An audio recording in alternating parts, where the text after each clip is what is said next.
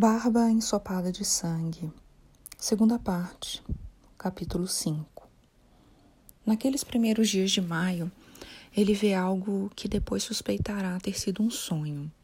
É uma tarde de calor abafado, e como Pablo foi passar o feriadão com o pai em Criciúma, e Dália foi com a mãe para Caçador, ele pega a bicicleta após o expediente na piscina e vai à Praia da Ferrugem, na esperança de encontrar ondas altas para pegar uns jacarés. A praia está vazia e suas areias acobreadas estão mornas e cicatrizadas do açoite da última leva de turistas. O bar do Zado está aberto, como sempre, mas não há clientes. Nem mesmo surfista ou o fumante de maconha ocasional contemplando as ondas de uma das mesas de madeira.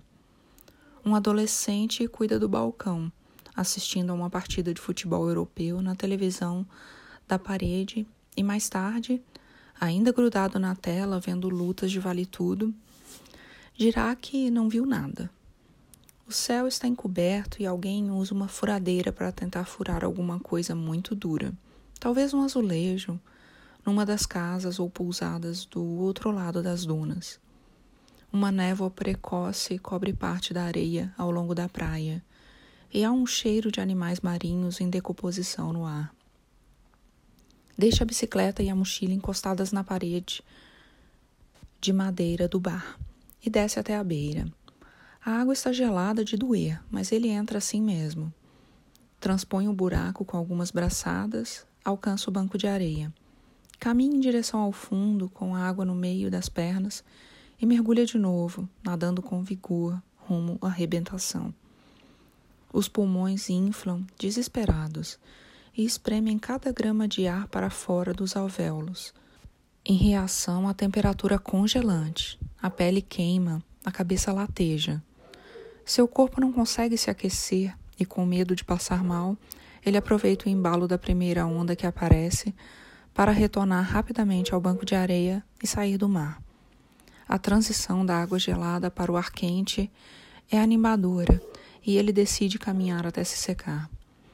A névoa vai desaparecendo à medida que ele atravessa pelo meio da praia e está lá de novo quando ele alcança o Morro do Índio e olha para trás. O desemboco da Lagoa Encantada está fechado pela areia. Portanto, ele atravessa a barra da lagoa. Vai até o fim da praia da Barra e retorna. Senta na areia da ferrugem e fica olhando o mar. Depois deita e fecha os olhos.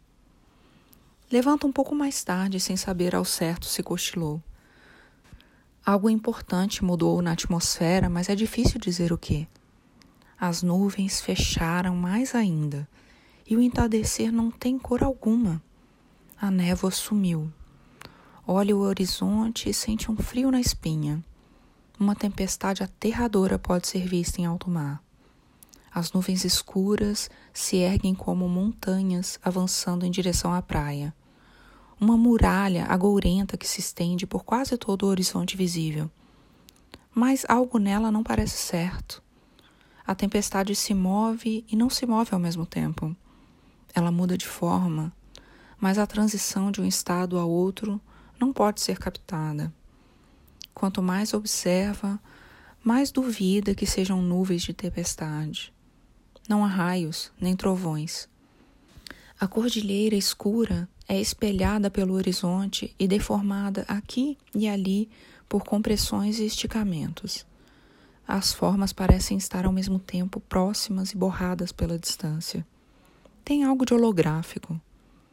Se estão próximas como parecem, ele será engolfado por um tufão antes que possa correr até um abrigo. Se estão distantes, como também parecem suas dimensões, precisam ser gigantescas, de outro mundo. Acha que pode estar vendo um maremoto avançando, o efeito de um meteoro apocalíptico no coração do Atlântico, o fim do mundo se aproximando em silêncio. Fica hipnotizado observando o fenômeno mudar de forma, flutuar, dar a impressão constante de estar chegando sem se aproximar. Um pouco antes da noite cair, a visão começa a se desfazer e desaparece, sem alarde. Os alunos começam a aparecer às tardes na piscina. Alguns são surfistas e estes tendem a possuir pouca técnica, mas excelente condição física. Bons alunos de trabalhar desde que assumam que podem evoluir. É o caso de Jander, um careca baixinho e troncudo de uns 40 anos, que vive queimado de sol e é dono de uma pet shop de beira de estrada na Palhocinha famosa por hospedar alguns dos cães mais queridos da cidade em seu hotel enquanto os donos viajam. Jander surfa, nada, corre e pedala com regularidade, mas sem nenhuma supervisão ou método. Sua incrível resistência é desperdiçada com um nado desengonçado e as primeiras aulas são dedicadas a tentá-lo fazer girar menos o corpo avermelhado e sincronizar melhor as braçadas e pernadas.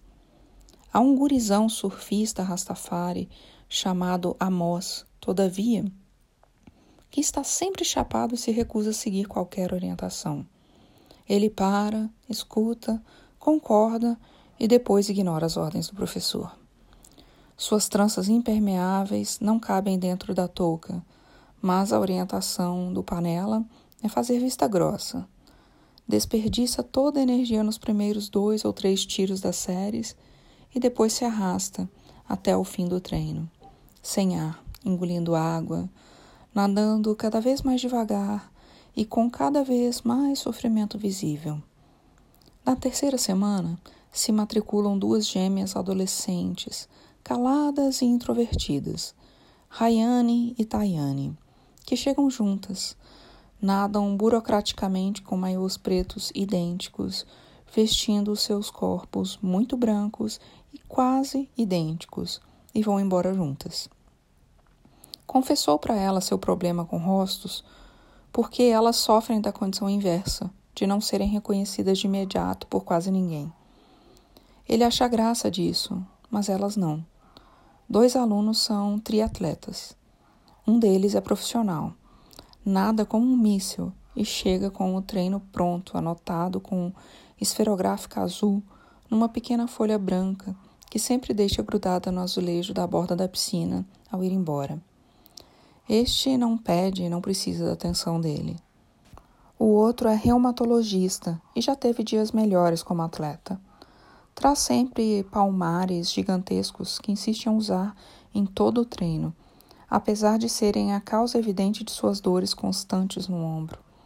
Provavelmente uma lesão nos tendões da supraespinhal. Mas o médico é ele. Há dois alunos que mal conseguem flutuar. Um deles é um barbudo corpulento, pândego e muito peludo, que já chegou no primeiro dia rindo e perguntando se era permitido nadar de moletom. Ele se autodenomina Moletom Man e arranca risinhos das gêmeas anunciando o seu golpe especial, o salto bomba, antes de pular na piscina fazendo o maior escândalo possível. O outro é Tiago, um rapaz tímido e esforçado, de 17 anos, muito educado, com um caso grave de ginecomastia sua aluna preferida agora é Ivana, uma senhora gordinha e simpática, de cinquenta e poucos anos, que apareceu com a maior pinta de sedentária, mas revelou ser uma nadadora experiente e dedicada. Participante eventual do circuito catarinense de travessias de curta distância e interessada em se preparar para distâncias maiores. É promotora e trabalha no Fórum de Garopaba. Uma dessas pessoas para quem a natação não é um meio para atingir um objetivo como emagrecer, curar uma doença ou ganhar medalhas, e sim uma parte da vida como trabalhar, comer e dormir. Alguém que não consegue não nadar são iguais nisso. Nadar para eles é uma relação especial com o mundo, o tipo de coisa que os entendidos não sentem necessidade de conversar a respeito. Ivana balança os ombros de um jeito esquisito e ele a reconhece pelo jeito de andar. Às vezes não tem certeza sobre a identidade de um novo aluno. Às vezes alguém entra somente para olhar a piscina ou pedir uma informação e ele pensa se tratar de um aluno conhecido. em vez de explicar o problema, prefere passar por esquecido, estranho, desligado. Há quem o tome por um misântropo.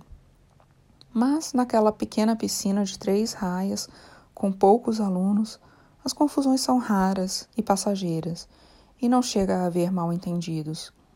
Gosta de conhecer gente nova, de zerar e recomeçar um setor inteiro de suas relações sociais. Descarta os rostos e aprende a reconhecer as pessoas por suas atitudes, problemas, histórias, trajes, gestos, vozes, pelo modo de nadar, pelo progresso que apresentam dentro d'água. Suas características vão formando um diagrama que consegue evocar e estudar nas horas vagas. Cada pessoa forma um padrão reconhecível que ele pode situar nesse painel imaginário com uma plaquinha de título embaixo: Meus alunos. Guarda muitos quadros desse tipo dentro da cabeça. No quadro da academia Swell também figuram Débora, que insiste em ensiná-lo a surfar, e o Panela, que além de sócio da academia, é pizzaiolo de uma pizzaria artesanal na entrada da cidade. Um sujeito jovial, de cabelo raspado e músculos definidos, que age dia e noite como um entusiasmado relações públicas de seus empreendimentos e está sempre dando uma passada por tudo que é lugar. Seu sócio na Swell, o Tábua, é competidor de kitesurf de nível internacional e passa boa parte do tempo no exterior. Às vezes o Tábua vem nadar na piscina à noite, depois que ele já foi embora. Débora garante que os dois se conheceram em algum momento, mas ele não lembra. Taba mandou dizer que não quer cachorro dentro da área da academia, mas o Panela não se importa em ter Beta deitada no piso de cimento em frente à recepção ou recebendo o afago dos alunos da graminha do portão da frente. Ele disse a Débora que diga ao Tábua que se há mesmo algum problema, que venha falar diretamente com ele, em vez de ficar mandando recadinho. Proibido pelos pescadores de nadar no mar desde 1 de maio, que marcou o fim do período de defeso e abertura da temporada de pesca da tainha, ele nada antes do almoço na piscina, ou corre na praia, ou nas estradas de chão batido do Ambrósio e do Siriu, passando por chácaras sombreadas por figueiras, porcos à solta e dunas lisinhas, estiletadas por pranchas de sandboard. Numa manhã bastante fria, testemunha o primeiro grande lanço da tainha do ano, na pequenina praia da preguiça. Golfinhos perseguem os cardumes, exibindo as nadadeiras dorsais e saltando de alegria, orientando o bote que cerca a presa.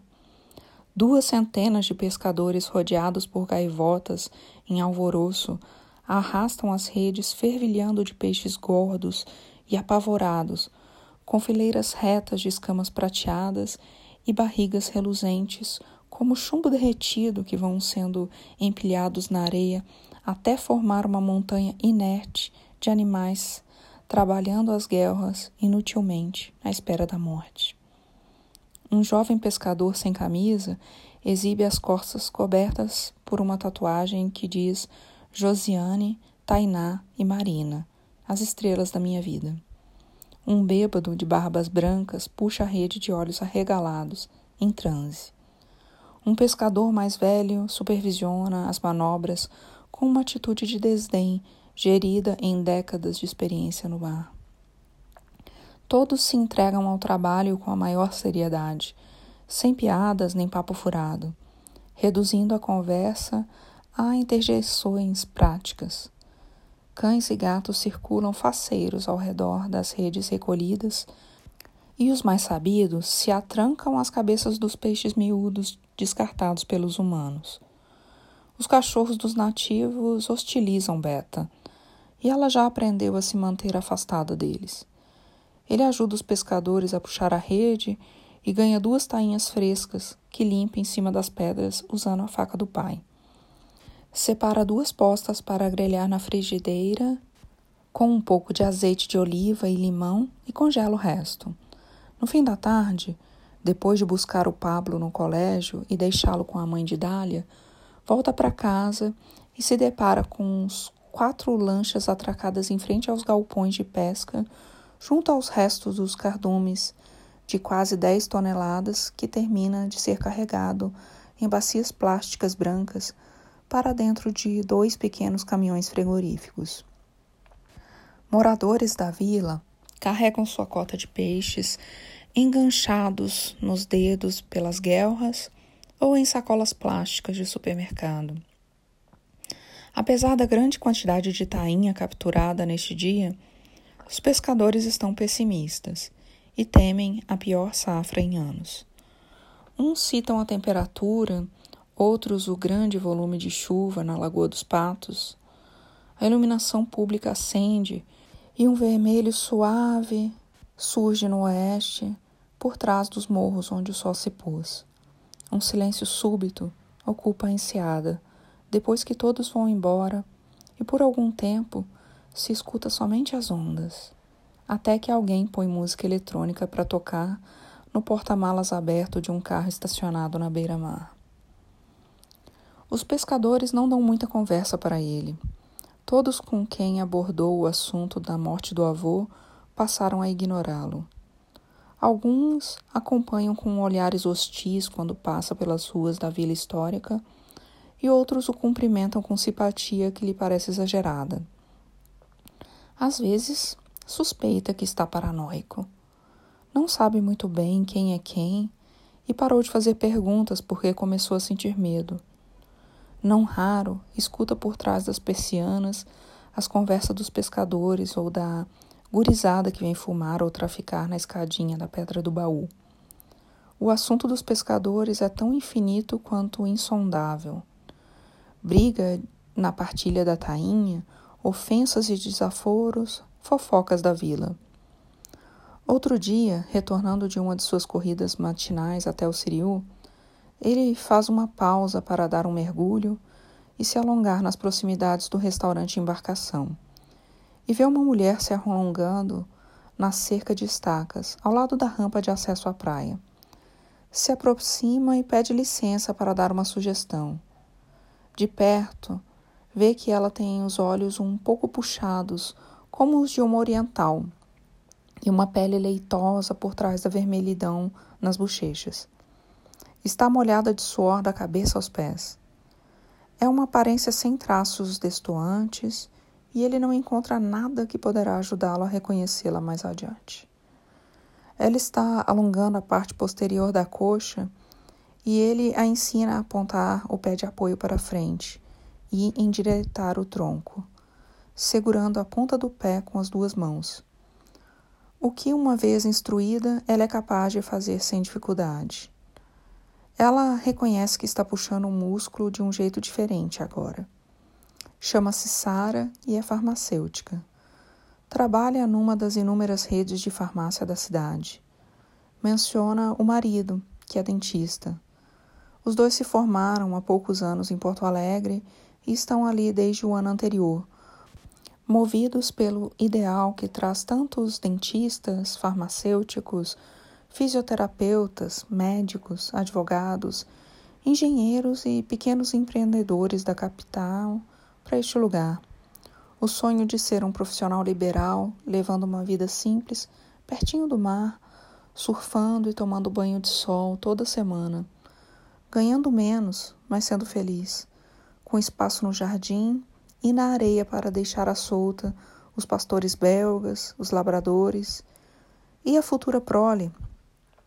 Ela começou a correr assim que se mudou, mas já pensa em desistir, porque está sentindo dores fortes e crônicas na canela. Mostra aonde está a dor. Quando ele pressiona as laterais da tíbia, ela guincha e dá um pulo. Parece ser uma periostite tibial, um pouco séria e ele diz que pode passar uns exercícios de reforço para ela fazer na academia. E seria bom botar gelo e ficar parada por pelo menos duas semanas. Ela agradece e vai embora num carro popular preto, novinho em folha, que aguarda estacionado na calçada da beira-mar, e faz festa para a dona com um bip estridente de alarme. Dois dias depois, uma mulher puxa a conversa com ele na academia, mas ele só a reconhece uns cinco minutos depois, quando ela menciona as dores nas canelas. Ele a ensina a alongar e fortalecer os tibiais com exercícios. Como ela frequenta outra academia mais próxima da sua casa, eles combinam de se encontrar e trocam telefones. Por fim, fica acertado que ele dará umas aulas de corrida a partir da outra semana, com encontros três vezes por semana em frente à embarcação, bem cedinho. Ela tem uma amiga que também corre e está interessada em ter acompanhamento de um instrutor. Ele propõe que comecem a formar um grupo de corrida. Há manhãs em que ele esquece de como foi parar ali e de qualquer ambição modesta que possa ter e sente que no fundo não há nada a desvendar ou entender a qualquer custo. Manhãs como a manhã nublada em que senta em frente à janela de casa com a cachorra ao lado e perde tempo olhando o vento nordeste furioso agitar a água que está entre o azul e o verde, sem reflexos, como a vista de um filtro polarizador. As ondas explodem nas pedras em leque de espuma branca como merengue, e os pingos grossos molham seus pés e espalham um perfume de sal e enxofre. Então o vento vira sem aviso. Sua força invisível reconfigura toda a paisagem em instantes. Soprando do sul, estica toda a superfície encrespada do mar em direção ao fundo, como se estendesse um lençol amassado sobre a cama. O silêncio guarda um pouco da tensão do momento anterior. A água fica lisa e espelhada, e as ondulações formam fileiras mansas e compridas, que quebram perto da praia, erguendo crinas de vapor contra a luz de um sol que acaba de aparecer do nada. A película da superfície desliza por cima das ondas, em direção oposta ao seu avanço. O mar recua a faixa de areia cresce e a temperatura cai um pouco, mas o sol aparece com tudo e estimula um grupo de crianças a tomar banho em frente à pedra. Os meninos, quatro, de bermuda, sem camisa, vão logo caindo na água da enseada. Saltam do alto do embarcadouro de madeira e afundam pertinho das pedras, trocando xingamentos. As duas meninas têm doze ou treze anos andam pelas pedras com desenvoltura. Uma de biquíni e a outra com vestido branco com barra de recorte triangular, nariz arrebitado e testa alta. Sacam pirulitos vermelhos de uma sacola e sentam na pedra. A de vestido branco vira a cabeça e o encara brevemente pela primeira e última vez, com desinteresse honesto, dissipando ao mesmo tempo a sexualidade precoce e o tédio profundo que a impede de exercitá-la. Os meninos jogam água nelas, tentam puxá-las.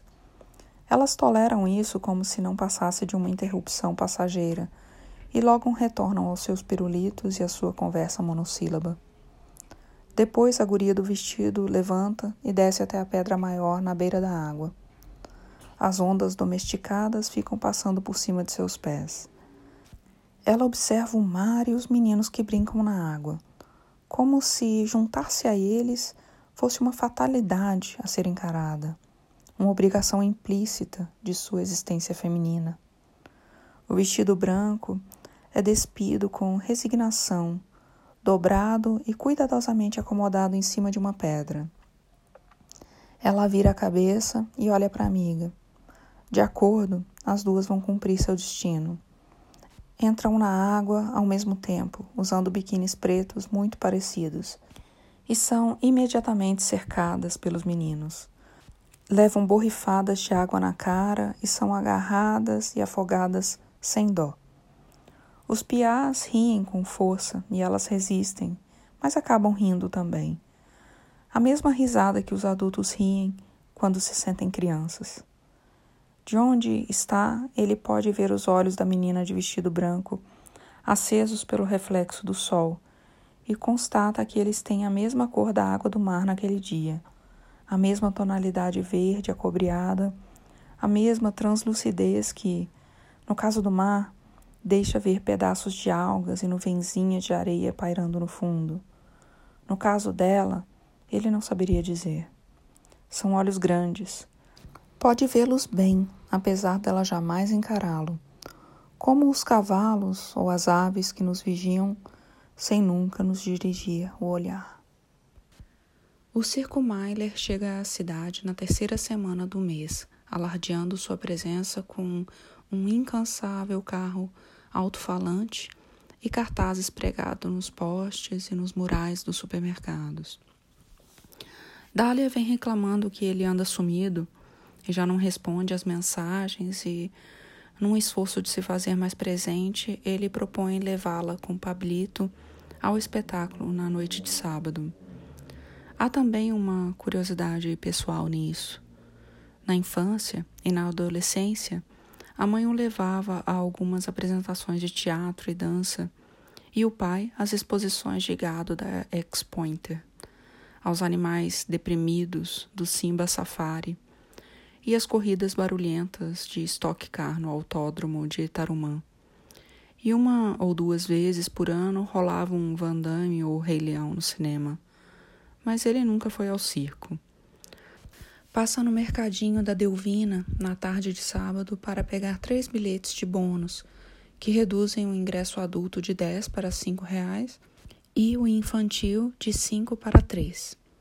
O papelzinho poroso impresso em preto e magenta com o rosto de um palhaço no centro promete The Brother Show, trapezistas voadores, lindas garotas, palhaço, malabaristas, tecido francês, contorcionistas, Los Bacaras, atração internacional, Globo da Morte com três motos, Homem-Aranha ao vivo e Táxi Maluco. A lua brilha na noite fresca e as carrocinhas de pipoca espalham no ar aromas de caramelo e manteiga. Encontra Dália e Pablito na Praça Central, na frente dos Correios. De folga da pizzaria, ela está sorridente e hiperexcitada e olha tudo em volta com um fascínio desmedido. Parece ter esquecido de uma hora para outra que andava se sentindo ignorada por ele. Mas o censura mesmo assim por não ter aceitado até agora seu pedido de amizade no Facebook. É um desrespeito. Faz três meses que ele não acessa o Facebook. O povo converte para a grande lona circular azul e amarela que foi instalada no terreno atrás do posto de saúde. Pablito quer ver o leão. O circo não tem mais leão, mas ele faz mistério em vez de estragar a expectativa do menino. Será que vai ter leão? Vai sim, a mãe falou. O pequeno esbraveja e saltita. E homem bala. Vamos ver, vamos ver. Ele desconversa. Dália fala que não precisa se preocupar porque o menino vai adorar qualquer coisa que mostrarem. Ele gosta de tudo e não está nem aí para promessas. Talvez seja até um problema. Ela acha que ele pode ter DDA. Tu acha que ele tem DDA? Dizem que tem que tratar desde cedo. Ela roça a mão no braço dele enquanto andam e ele não sabe se deve pegar na mão dela na frente das pessoas na frente da criança. Tem receio de ferir códigos da vida social aqui. Ele é o tio dos óculos. Ela está de salto alto e bermuda. Suas panturrilhas reluzem de creme hidratante. Nunca a viu tão maquiada. Tem vontade de beijá-la, mas se contém. Uma caçamba de caminhão cor-de-rosa foi convertida em bilheteria e uma moça esplêndida com purpurina nas bochechas, brilho labial, e uma máscara azul que lembra uma borboleta pintada ao redor dos olhos, recebe os bônus e o dinheiro e entrega os ingressos pela janelinha. Deve ser uma das lindas garotas. Dois rapazes de uns 16 anos, fantasiados de palhaço, estão plantados na entrada sem fazer nada, em ponto morto vendo o público chegar.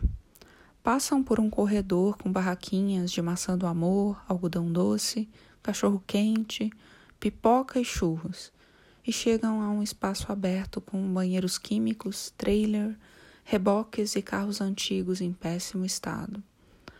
Há um Opala de primeira geração, um Fusca, uma boa e velha Belina, uma Caravan e um inacreditável Passat dos anos 70, vermelho, castigado, orgulhoso por ainda existir.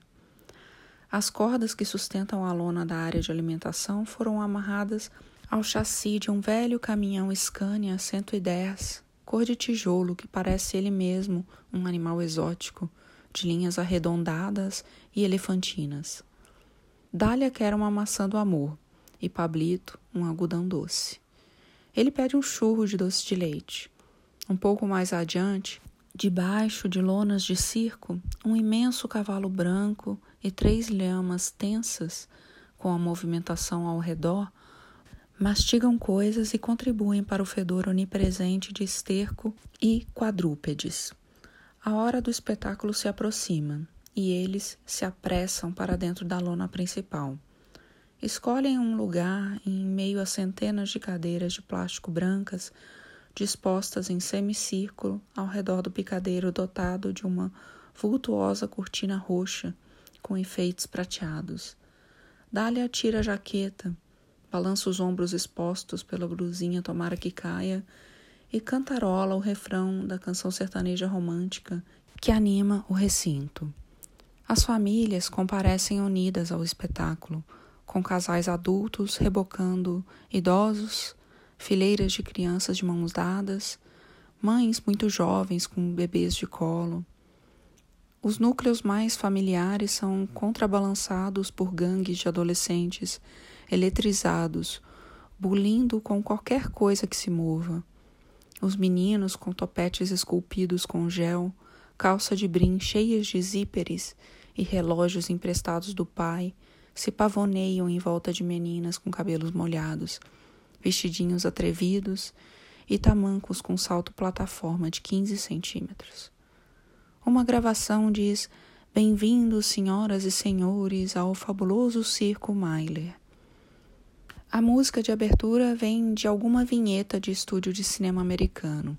As cortinas abrem. O espetáculo começa com a atração internacional Los Bacaras. Os três trapezistas, com trajes de paetês dourados, escalam um mastro, realizando coreografias com narração simultânea de um locutor cuja retórica consiste em tratar os artistas como criaturas não humanas, para não dizer ligeiramente sub-humanas. Eles cumprimentam o público assim. O locutor grita enquanto os três fortões esticam o corpo em paralelo ao chão, o que não é nada fácil de fazer do ponto de vista muscular, mas não chega a excitar a plateia. Mas logo em seguida entram em cena três palhaços vestindo suspensórios e sapatos enormes e coloridos, paletós gigantes com botões do tamanho de CDs e máscaras de caveira do pânico. Em questão de segundos, o público é conquistado com a violência estilizada dos velhos desenhos animados e as piadas lascivas da televisão de sábado à noite. Batatinha, quando nasce, se esparrama pelo chão. Garotinha, quando casa, só pensa em salsichão. O riso da criançada é constante e explode a cada nova piada. Algumas crianças choram aos berros. O locutor anuncia os malabaristas. Entra um homem que arremessa bastões no ar, enquanto uma dançarina rebola ao redor. A trilha sonora do número é um eurodance acelerado e Dália fecha os olhos, ergue os braços e começa a dançar sentada. Caralho, que que é isso? Ela grita e só agora ele percebe que ela está drogada. O que tu tomou? Um ácido, ela diz com um sorriso estático. Em seguida fica séria, abre os olhos e os arregala, como se quisesse recobrar a lucidez. Ele se irrita, mas não diz nada agora. É assaltado pela convicção de que precisa encerrar a relação sem demora, de preferência essa noite mesmo. Não conseguirá se interessar pela vida dela. Não saberá ser paciente com ela. Não acredita que possa amá-la de verdade ou pelo menos não por muito tempo. Admira sua tenacidade e encontra conforto em sua beleza, mas eles não têm muito a oferecer um ao outro além do que já ofereceram. Não gosta desse deslumbramento com festas, drogas. Qualquer dia desses, não vai demorar, acabarão se odiando. Agarra os cabelos dela por trás, pela raiz, como fez naquela festa na noite em que se conheceram. Dália sempre gosta disso. Ergue a cabeça e ronrona, sorrindo de leve, viajando. O menino assiste vidrado ao espetáculo. Cinco bastões, perfeito! O locutor comemora bem no momento em que o malabarista deixa cair uma das peças. O homem recolhe o bastão e tenta de novo. Parece entediado em vez de concentrado. É o artista buscando a perfeição, diz o locutor. A plateia fica tensa, em silêncio total, e irrompe em aplausos quando o número dá certo. Pablito bate palmas devagar e olha para ele. Tu acha mesmo que é uma boa tomar um ácido quando tu sai com teu filho? Ela faz pouco caso. Não dá nada, diz olhando para ele. Como se isso fosse óbvio, como se toda pessoa viva já tivesse tomado um ácido e soubesse que não tem problema, ora bolas. O malabarista comete outro erro, desta vez com as bolinhas. Oh, não, é muito difícil, quase impossível. Mas ele busca a perfeição. Em seguida entra Jardel, o homem-pássaro, que salta e rodopia ao som de uma trilha New Age, com elásticos presos ao teto. Um turbilhão humano.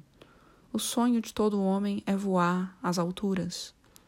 Stephanie, especialista do tecido francês, surge espremida por um colante de vinil vermelho com enfeites dourados. Balança o rabo de cavalo de fios descoloridos e se enrola e desenrola nos tecidos a vários metros de altura, simulando quedas que arrancam engasgos da plateia. Os palhaços retornam e anunciam a atração especial da NASA uma super máquina secreta. Um mini carro construído a partir da solda da traseira e da dianteira de um Fiat 147 é pivô da diversas trapalhadas e sustos na plateia, envolvendo estouros, fumaça e um radiador que espirra água. No intervalo, Pablito quer ver os bichos de novo. Dália vai ao banheiro e ele leva o menino para a tenda dos animais. Chegando mais perto, encontra um avestruz enfastiado e um camelo, que a princípio é somente uma massa disforme na penumbra, mas que levanta de súbito assim que eles se aproximam da cerca e os encara com um olhar expectante, talvez crente de que será alimentado. Pablito fica paralisado diante da criatura grandalhona com duas bossas gordurosas balançando nas costas, e o pescoço curvo, com uma papada profusa. Fedorento, né? Diz para o menino, prendendo o nariz. Sabe o nome dessas coisas na, em cima dele? Corcovas. É para guardar água e sobreviver no deserto. Um velho bêbado também se aproxima e fica olhando o camelo, que se desinteressa dos humanos e vai dar uma voltinha no curral, fincando os cascos percussivamente na terra amolecida. Por algum motivo, o camelo começa a cheirar o rabo do cavalo que está cuidando da própria vida no curral vizinho. E o cavalo prontamente defere um coice que erra a cara do camelo por pouco e acerta a grade de alumínio que o separa, produzindo ruído alto e agudo. Pablito se dobra em gargalhadas. Bicho doido. O velho bêbado diz, balançando a cabeça e se retirando. Dália aparece e interage com o filho excitado. Chega com ele bem pertinho do camelo. Percebe uma diferença na atitude dela. Está se segurando para não parecer alterada. Quando estão indo comprar um guaraná para o guri, ela diz: então é isso, não vai mais nem falar comigo hoje? Depois pede desculpas e diz que ele tem razão, que foi uma irresponsabilidade. Ela o beija e pega na mão dele na frente do menino. Ele olha de volta. Não tem certeza se estão sendo observados e, pensando bem, não sabe por que está preocupado com isso. O que aconteceu contigo? Tu me odeia? Ou fica ansioso porque não reconhece as pessoas? Ele diz que não é nada. O espetáculo prossegue após o intervalo. Dália repara que os assistentes de palco que montam e desmontam a cena em quase todos os números são ninguém menos que Los Barcaras. Ela suspeita que são todos da mesma família. Raíza apresenta seu número nas argolas e assim que se retira entra em cena o camelo, que fica quase um minuto parado no meio do picadeiro, empestando o ar com um cheiro forte de lã molhada e tabaco até ser anunciado como o dromedário. É acompanhado por dois treinadores e um pônei miúdo que se põe imediatamente a correr em volta do picadeiro, pulando obstáculos como se tivesse sido lobotizado e estimulado quimicamente para essa missão. O camelo não faz nada, é só para ver. Os palhaços retornam e pedem às pessoas da plateia que finjam atirar alguma coisa para o alto. Eles fingem recolher o objeto atirado com um balde que emite um barulho metálico estridente. Um dos palhaços aponta para eles e dá-lhe incentiva Pablo a colaborar com o um número. O piá simula um arremesso. O palhaço começa a recuar para recolher o projétil imaginário e tropeça no colega que tinha se agachado sorrateiramente com esse propósito. Tudo funciona. O público ama palhaços. Quando eles saem de cena, ele puxa a Dália e fala em seu ouvido. Lembra do cara de cabelo oxigenado lá do pico do surf? O que, que tem ele? Ele tinha uma tatuagem de tubarão na perna? Que espécie de pergunta é essa? Ela diz, olhando escandalizada para ele. Nada. É que eu acho que ele andou me encarando feio por aí, mas não tenho certeza se era ele. Preciso saber se ele tem uma tatuagem. Acho que tem, diz Dália. Um tubarão na canela, né? Acho que tem sim começa o African Show. São dois fortões e quatro beldades em trajes tribais africanos estereotípicos, com estampas de tigres e leopardos. Só um dos artistas é negro. Não se mete com esse cara, diz Dália. Ouviu? Não vale a pena. Uma das gurias tem uma borboleta azul pintada ao redor dos olhos, e ele deduz que é a mesma da bilheteria está seminua em seus sumários trajes africanos. Ele fantasia estar comendo ela no capô do Passat vermelho. Não vou me meter com ele, só quero saber quando ele estiver por perto. Entram mais três homens no picadeiro, todos brancos. O locutor informa que esse show foi vencedor do quadro Se Vira nos 30 do Domingão do Faustão. O conjunto dança e faz acrobacias complexas que impressionam o público. Em algum momento, a música tribal dá lugar a um ritmo caribenho.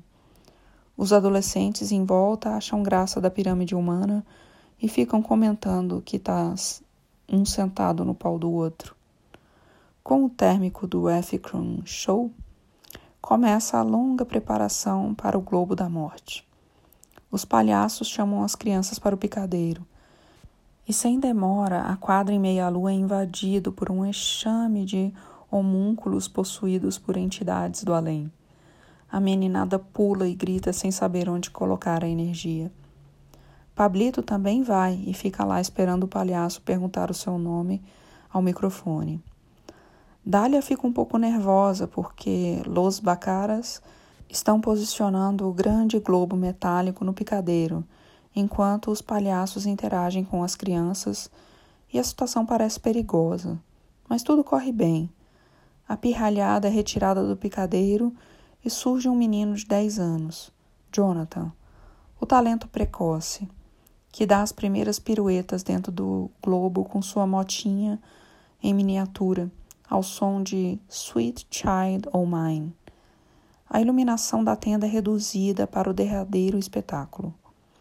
Os motores das motocicletas estraçalham os ouvidos enquanto faíscas de canhões de luz proporcionam um show pirotécnico. O locutor alerta com voz cavernosa para os riscos da apresentação. Os escapamentos das motos estalam. Todas as luzes se apagam de repente e as meninas gemem na plateia.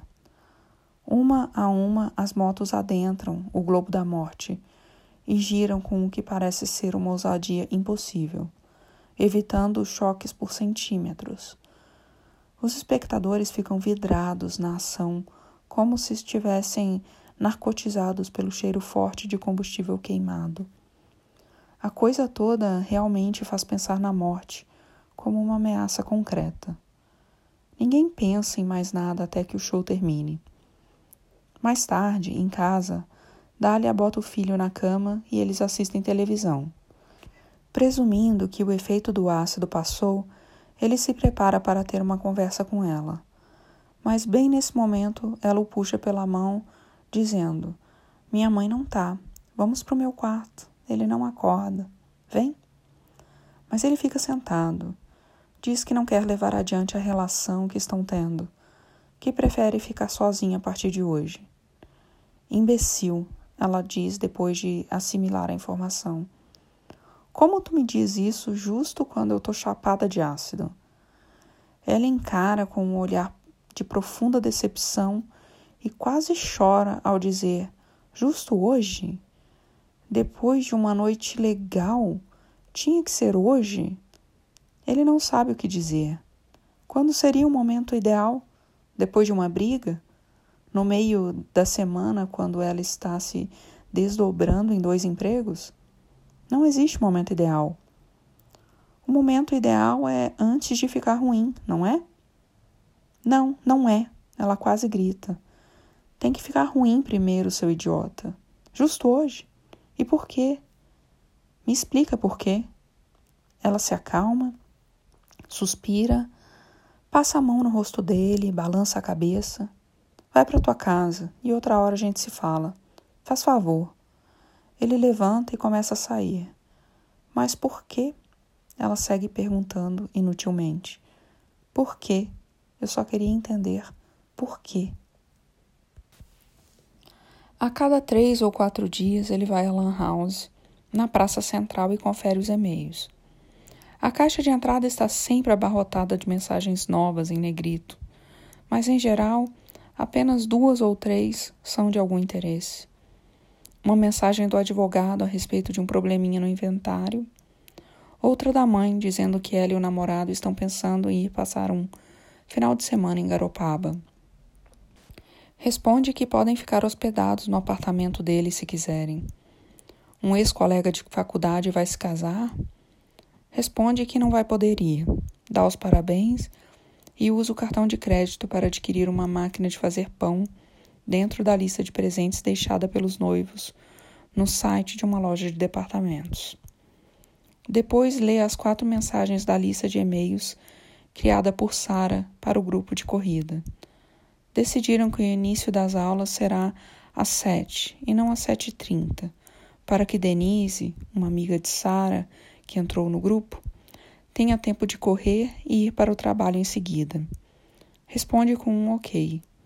Há também uma mensagem particular de Sara, dizendo que precisa tratar do assunto do custo das aulas, porque todos estão perguntando. Respondem que podem conversar sobre isso ao vivo, uma outra hora. Algumas mensagens são de semanas anteriores, condolências de quem só soube agora da morte de seu pai convites de participação de, em provas de triatlo, corridas, travessias, enviadas por organizadores ou pessoas que não sabem que ele se mudou para Garopaba. Lembra que na noite anterior Dália o recriminou por não responder às mensagens no Facebook. Digita seu usuário e senha e entra no site pela primeira vez em três meses. Tem a impressão de que o layout mudou, Há dezenas de pedidos de amizade e seu rosto na foto de perfil está imberbe. Passo os olhos pelos nomes e aceito os pedidos de Dália Jakumbinski, Débora Busato, que presume ser a recepcionista da academia, e Breno Wolf, um amigo nadador da União. são os que conseguem reconhecer pelo nome, depois vai clicando um por um nos pedidos dos rostos misteriosos e dando uma espiada em seus murais em busca de pistas. Assiste a um clipe novo do Coldplay que acabou de ser linkado por uma loira cujo nome não lembro. Aproveita as sugestões do YouTube e vê mais alguns vídeos. Um bebê rindo, um clipe de uma banda nova chamada Little Joy, uma compilação realmente impressionante dos melhores lances do tênis profissional em 2007. Quase todas as cabines ao redor estão ocupadas por pessoas encurvadas e absortas com grandes fones de ouvido acopladas à cabeça. Bem na sua diagonal, um senhor estrangeiro de óculos está no meio de uma conversa tensa com alguém via Skype, berrando frases enfáticas em inglês e fazendo longas pausas para ouvir as respostas nos fones, enquanto segura a haste do microfone com as pontas do indicador e do polegar e mantém o rosto quase colado ao vídeo, mirando as profundezas de uma tela preta cheia de ícones. A conexão é lenta e de repente ele percebe que gastou mais de meia hora assistindo a meia dúzia de vídeos. Volta para a janela do Facebook e lembra de conferir as mensagens pessoais. Quatro são de Dália. Eu quero que você se masturbe todo dia pensando em mim. Promete. Passo o dia sentindo o gosto da tua pele e as tuas mãos em mim. Eu estou sentindo uma coisa que não passa. Isso nunca aconteceu comigo. Ah, tentei apagar a mensagem anterior. Desculpa.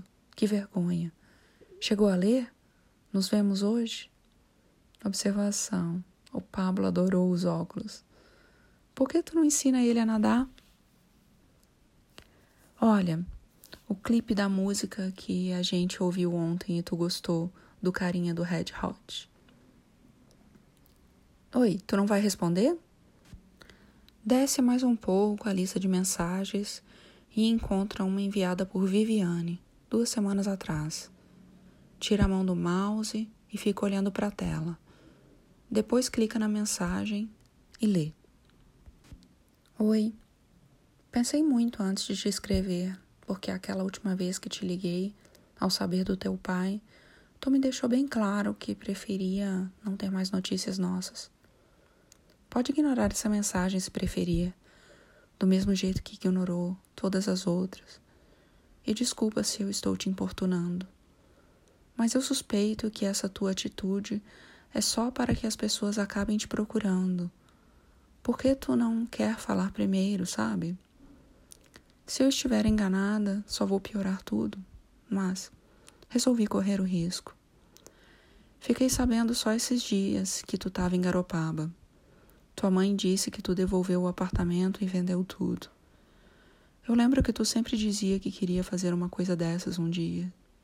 Morar numa prainha. Espero que as coisas estejam bem aí. Consigo te imaginar dando tuas braçadas logo de manhãzinha depois sentando numa pedra para se esquentar ao sol. Tá surfando?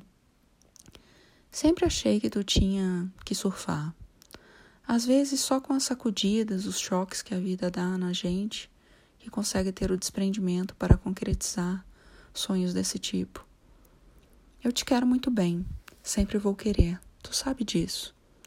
Embora tu não queira ouvir isso, mas tu sabe, né? Tua mãe disse que tu fala com ela mas que meio que não fala com mais ninguém de Porto Alegre e não avisou a ninguém para onde ia. De todas as pessoas que eu conheço, tu é a que tem os demoninhos mais sob controle. Mas eu tenho certeza que eles estão aí dentro, porque eu já vi. E sei que alimentei eles e fico muito triste com isso. A solidão enfraquece a gente e eu não gostaria de ver eles tomando conta de ti enquanto tu tá sozinho aí, sem conhecer ninguém. Se bem que tu gosta, né? Ou talvez tu conheça um monte de gente e esteja namorando uma bicuíra e só a idiota aqui fica se preocupando à toa. Sei que tu não é criança, mas eu não consigo deixar de me preocupar e isso estava me atormentando. Tu deve pensar que é meio egoísta eu estar te escrevendo desse jeito, para aliviar uma culpa minha. Mas eu sempre achei que tu vê de maneira muito simplificada a nossa história. É complicado e a gente precisa enfrentar isso cedo ou tarde, se quiser ter alguma paz na vida. Desde que o pai de vocês morreu, o Dante está meio mal. Acho que agora tu faz mais falta do que nunca para ele. Ele nunca vai admitir isso. Ele nunca quis te fazer mal e sofreu tanto quanto nós dois. Talvez até mais. Tu foi capaz de me perdoar. Será que já não seria capaz de perdoar ele também? Agora que passou o tempo, agora que o pai de vocês morreu? Não sei bem como tu ainda se sente em relação a tudo isso, mas queria te pedir que não deixe para lá a ideia de perdoar ele também. Ele tenta se fazer de durão, mas ele precisa. Vocês querem ser um mais durão que o outro. Pensa nisso, bota teu coração nisso. Se não for mesmo possível, paciência. Mas se for, ia ser bom para vocês dois. Quanto a mim, estou gostando cada vez mais de São Paulo. Além de ser editora de livros infantis, Agora eu também tenho uma coluninha sobre livros no jornal. O que eu mais sinto falta é do Guaíba. Ter aquele horizonte, um lugar onde eu possa abrir a visão quando estou meio angustiada. Para o teu irmão é meio complicado porque ele trabalha em casa e a vida cultural da cidade é uma tentação constante para ele. Mas ele está bem. Fora beber demais, na minha opinião. Está escrevendo um livro novo, não sei qual história. Eu disse para ele escrever sobre a gente, mas ele disse que nunca vai fazer isso. Por minha causa que não é, porque ele sabe que eu não me importo. Só pode ser em consideração a ti. Tu ficou mesmo com a Beta? Nunca vou esquecer quando tu me apresentou para o teu pai, lembra? Ele fez pose de padre e disse: Jovens, o amor não é uma coisa fácil e não deve ser tratada como tal. Tentem apenas ser gentis um com o outro. Amém. Acho que ele me odiava no fim. Nunca mais fez piadas comigo. Devia me achar uma puta, mas sempre vou me lembrar dele com carinho. Não quero tratar como fácil o que não é fácil. Até pouco tempo eu sonhava com anzóis entalados na garganta, e agora eu sinto eles quando estou acordada. Mas por isso mesmo acredito que a gente devia fazer todo o possível para aliviar a barra. Tenho saudade tua, da notícia, e te cuida aí. Beijo, Vivi. Ele precisa recuperar o fôlego de repente e percebe meio assustado que esqueceu de respirar enquanto tentava decidir se respondia ou não. Pega de novo o mouse e, com cliques rápidos, vasculha as configurações da conta e encerra seu perfil no site, ignorando a chantagem emocional da mensagem automática que diz que seus amigos sentirão falta dele. Chove forte na segunda de manhã e os alunos do grupo de corrida mandam torpedos avisando que não vem correr. Volta para a cama e dorme mais um pouco. Acorda com a cachorra deitada ao seu lado no colchão e a enxota com delicadeza. Ela volta a subir na cama. O pai nunca deixava subir nas camas e sofás, e é curioso que ela tenha começado agora. Deixa ela ficar ali um pouquinho, alisando suas costas. Cai no sono de novo e só acorda perto do meio-dia. Sai andando na chuva até o mercado e compra 500 gramas de fígado que frita e come com um resto de macarrão com molho de tomate. Dá um bife para Beta, que leva uns segundos para acreditar que ganhou algo que não seja ração. Se veste para ir à academia. Antes dele sair, a cachorra late três vezes, sem motivo, e parece esperar uma resposta. Quer sair? Quer ficar? Ele pergunta. Ela decide sair quando ele começa a fechar a porta e vem correndo atrás da bicicleta. A energia da cachorra velha nunca deixa de surpreendê-lo. Ela fica um pouco para trás, mas sempre o alcança e se esparrama no chão para descansar quando tem oportunidade. Às vezes, desaparece por minutos ou horas, mas sempre está por perto de casa quando ele retorna. O frio já espantou alguns alunos da piscina. O Rastafari e o reumatologista não resistiram ao primeiro mês. Outros seguem firme. Tiago perdeu peso visivelmente aprendeu a dar viradas olímpicas e já consegue manter um tempo regular nas séries de 50 e 100 metros. As gêmeas estão ficando cada vez mais à vontade e hoje mostram para ele uma coreografia que ensaiaram. Rebolam, giram os punhos e jogam os cabelos na beira da piscina, enquanto Rolling on the River da Tina Turner toca no celular de uma delas. Assim que entram na água, voltam a ficar sérias e executam o treino com estoicismo que lhes é característico. Toda vez ele pergunta quem é a Rayane e quem é a Tayane. Elas tentam enganá-lo com charadas que ele desmascara assim que começam a nadar, pois as duas batem perna diferente. Tayane dobra demais os joelhos e não consegue esticar os pés. Por isso, tende a ser deixada para trás pela irmã. No fim da tarde, consegue convencer Ivana a aprender o nado borboleta, que um médico proibiu de praticar há muitos anos por causa da hiperlordose. Se começarem devagar, ele acha que não haverá problema. Come uma fatia de bolo de laranja conversando com Mila, a chilena no balcão da lanchonete, e vai buscar Pablito na escola como sempre. As nuvens diminuíram ao longo do dia e deixam entrever a lua minguante. Fica esperando o menino vir correndo ao seu encontro no portão, mas ele não aparece. Depois de minutos, uma professora se dá conta e se aproxima.